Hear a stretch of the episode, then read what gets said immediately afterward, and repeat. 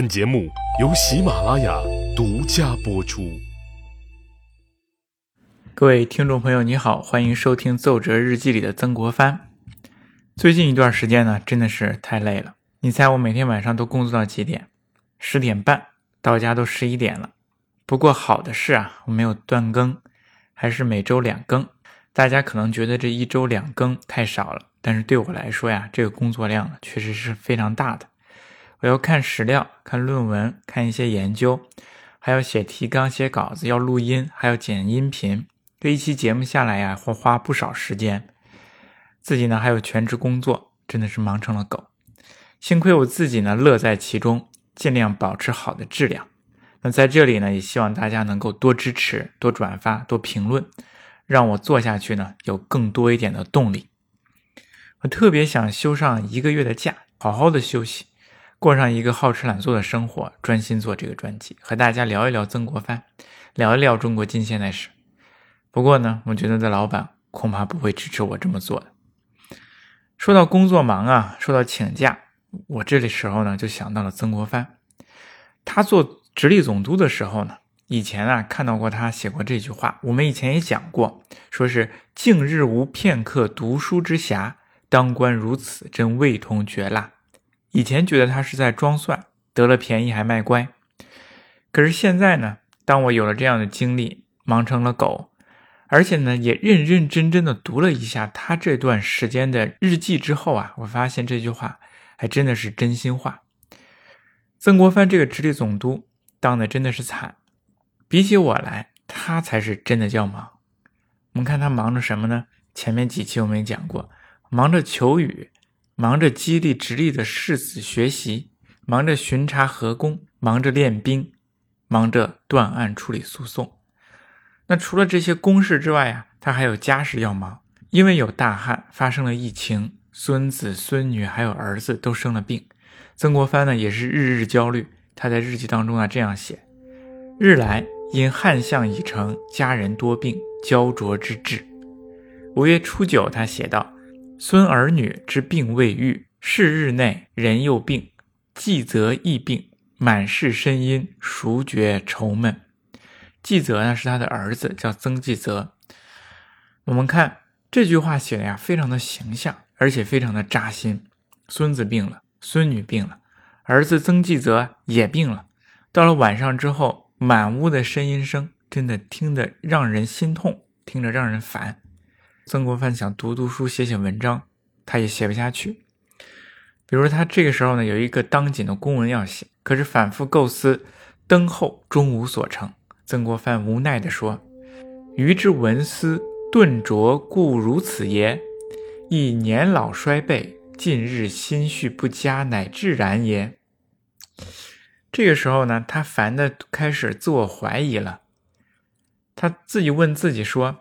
是我的文思本来就这么蠢笨吗？想这篇文章，构思这篇文章，想这么久都想不出来，还是因为近几年来我又老又生病，而且近日的心情非常的烦乱而造成的呢？就这样忙，就这样烦，曾国藩呢，真的是病了，得了一场大病。同治九年四月十六日这天早上四点多钟，曾国藩他就醒了，睁开眼往窗外一看。发现这个天呢还没亮，想要再睡会儿，可是睡不着。这人一老啊，就这样，晚上睡得晚，早上却又醒得早，一醒就睡不着。那干脆起来看会儿书吧。晚上写不出来文章，那早上精力可能清醒点看看能不能会有些思路。于是曾国藩呢就撑着床边，慢慢的撑起身来。这个时候呢，他忽然觉得脑子啊一阵眩晕。眼前突然间白花花的，啥也看不清了。紧接着呢，他就感觉自己的这个床啊，不停的转，不停的摇，三百六十度的转，七百二十度的旋呢。他就赶紧又躺下。这个时候呢，他感觉自己的脚啊，好像朝天，脑袋呢，好像掉在冰窟窿里啊。咋回事呢？他在日记当中啊这样写：头或大眩晕，床若旋转。脚若向天，手若坠水，如是者四次，不能坐起。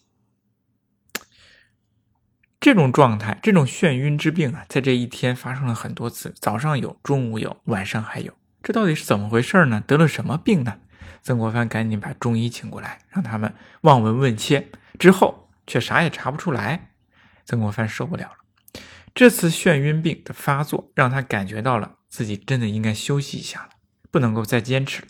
于是他决定请假。你看，有的时候啊，我们觉得权力啊非常美好，大家都愿意有权利当大官、当领导。但是有的时候，这个权力啊，并不是大家想象中的那么美好。曾国藩直隶总督，拥有着很大的权力，江臣之首。那同时，他也拥有着巨大的责任，欲戴其冠，必承其重。他有着数不尽的责任，忙不完的活国不可一日无主，那省啊，不可一日无总督。曾国藩想请假，有那么容易吗？以为这是公共厕所，想来就来，想走就走呢？朝廷会同意吗？他的任务完成了吗？KPI 做完了吗？考核通过了吗？就想请假？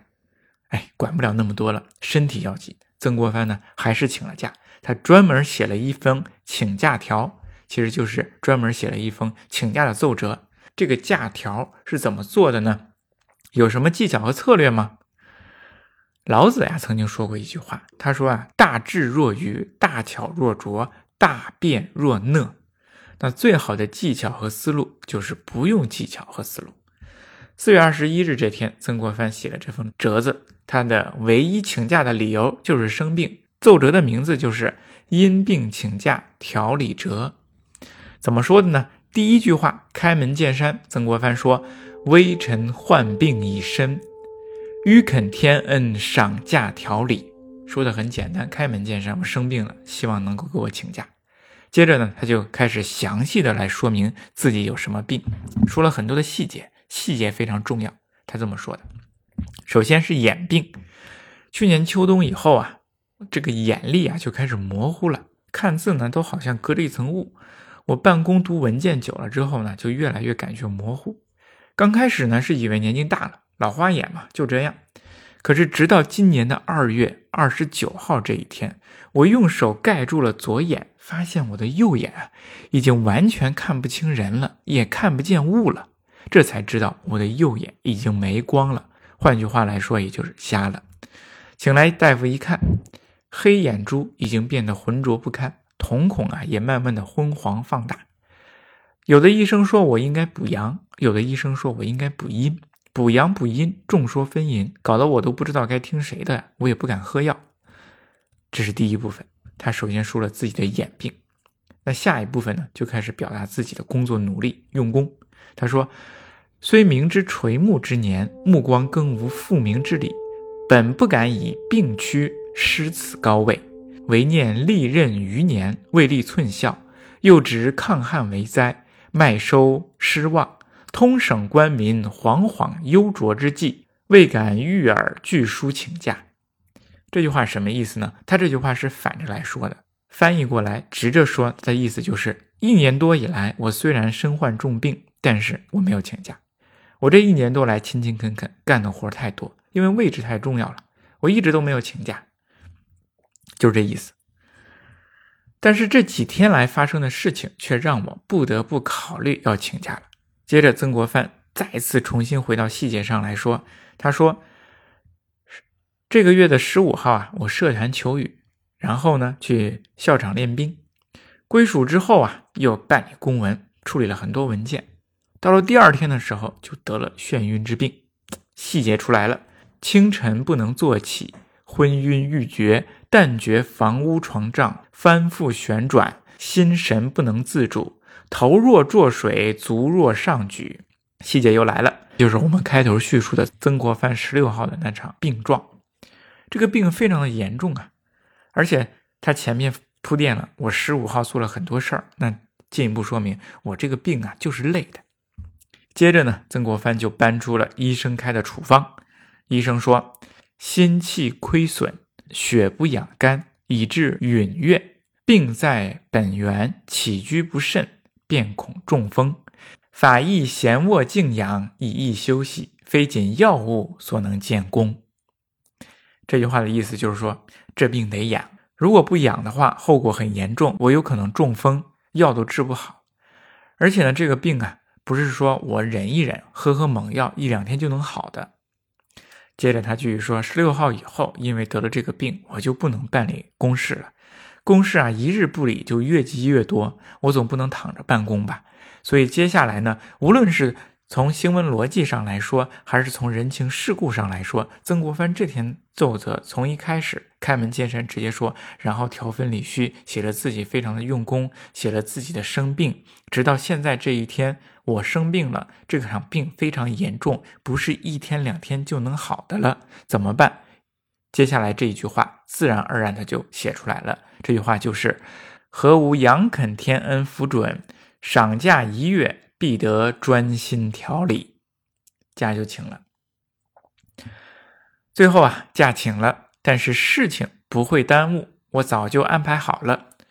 奏折的最后一部分还说了自己请假之后的公事安排。他说：“臣衙门因行公事，暂委潘司代差代行，安排好了人能替我办理的，一次调理稍全，即行销假事事。”所有微臣因病请假的缘由，尽请啊，我就写这个折子，扶起皇太后、皇上圣鉴训示，谨奏。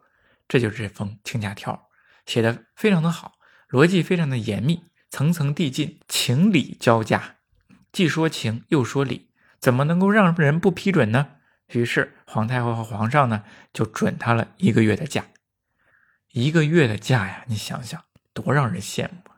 百忙之中能够有一个月的假期，不问公事，专心的调养身心，多么让人羡慕的一件事情！